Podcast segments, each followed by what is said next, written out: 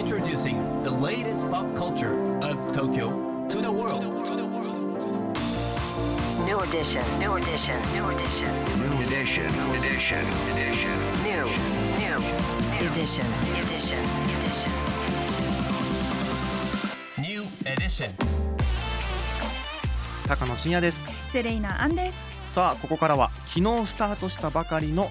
これからの時代を切り開くオルタナティブなカルチャーメディアニューとグランドマーキによるコラボコーナーニューエディション。毎日ニューにアップされるさまざまなカルチャートピックスの中から聞けば誰かに話したくなるような聞けば今と未来の東京が見えてくるようなそんなおニューなネタをピックアップギュッと凝縮してお伝えします。さあ どうですか？昨日昨日立ち上がったばかりのねそうなんです。スタートしてまだこのコー2ナーで日目ですすけれども。ね第2回目ですこちらのはい、油断してましたね今ね。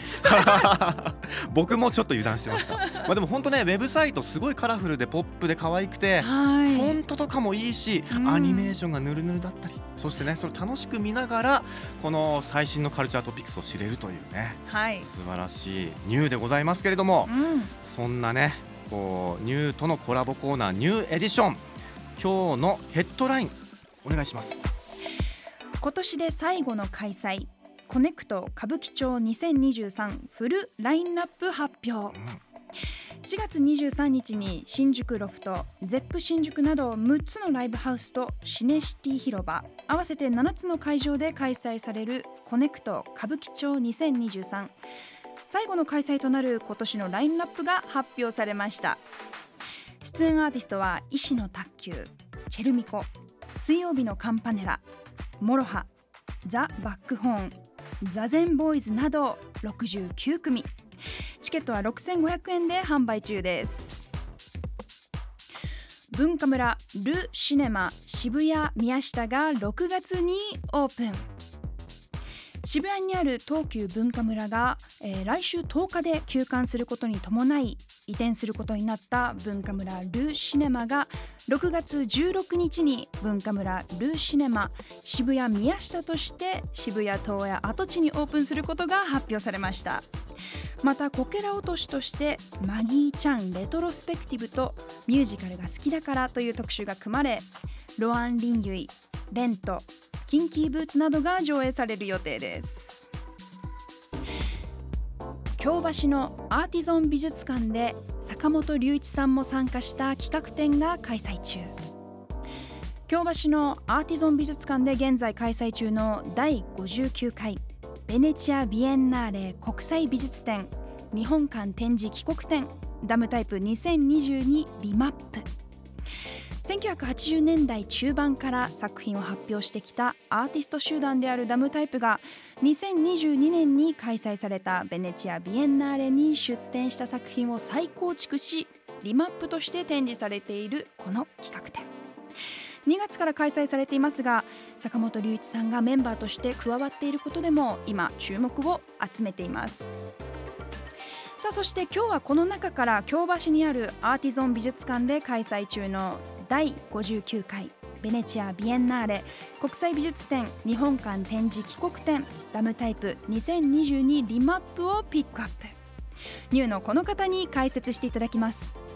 高野さん、セレイナさん、リスナーの皆さん、こんにちは。アーティストで物書きもやってます、中島春也です、えー今日僕が深掘りするのは、アーティゾン美術館で開催中の第59回ベネチア・ビエンナーレ国際美術展、日本館展示帰国展、ダムタイプ2022リマップです。えっと、まずベネチア・ビエンナーレっていうのは、2年に一度、イタリアのベネチアで開かれている国際美術展ですね。で各国のパビリオンがあって、そこでまあ国の代表作家が展示してます。だからまあアートのオリンピックみたいなものかもしれないですね。で実際ベネチア・ビエンナーレは今でももうすごく権威のある、えー、と美術展の一つになってます。でそれがまあ京橋のアーティゾン美術館で見られるっていうことでここもともとブリヂストン美術館だったんですけど2019年にリニューアルオープンして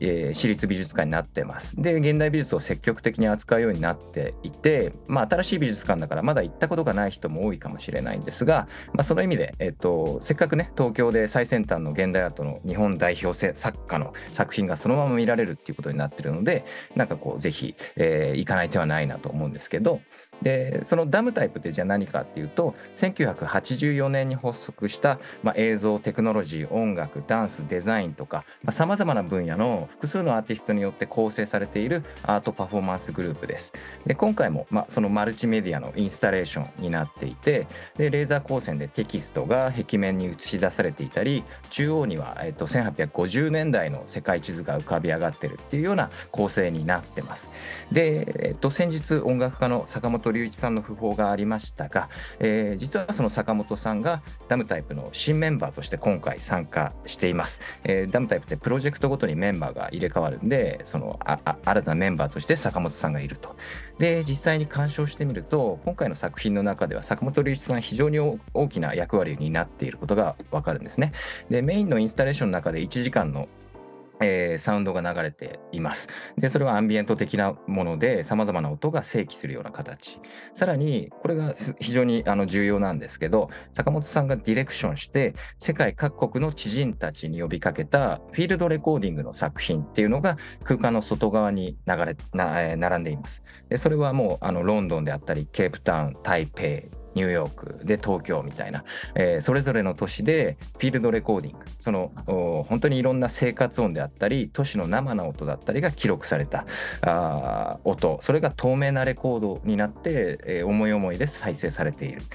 でそういうインスタレーションのサウンドとフィールドレコーディングの音っていうのがすごく絶妙に合わさってですね、えっと、空間にいると、まあ、なんか静筆なすごくポリフォニックな音が聞こえてくるなんというかこう世界そのものをね小さく閉じ込めたような世界全体がそこでうごめいているみたいな感覚になる、えーまさにリマップみたいな感覚になる展示になってますね。でこれおそらく坂本龍一さんの生前に関わったアートプロジェクトの、まあ、最後のもので、えーその意味でもまあ一見の価値はあるのかなと思っております。はい、今日はアーティゾン美術館で開催中の第59回ベネチア・ビエンナーレ国際美術展日本館展示帰国展ダムタイプ2022リマップを紹介しました。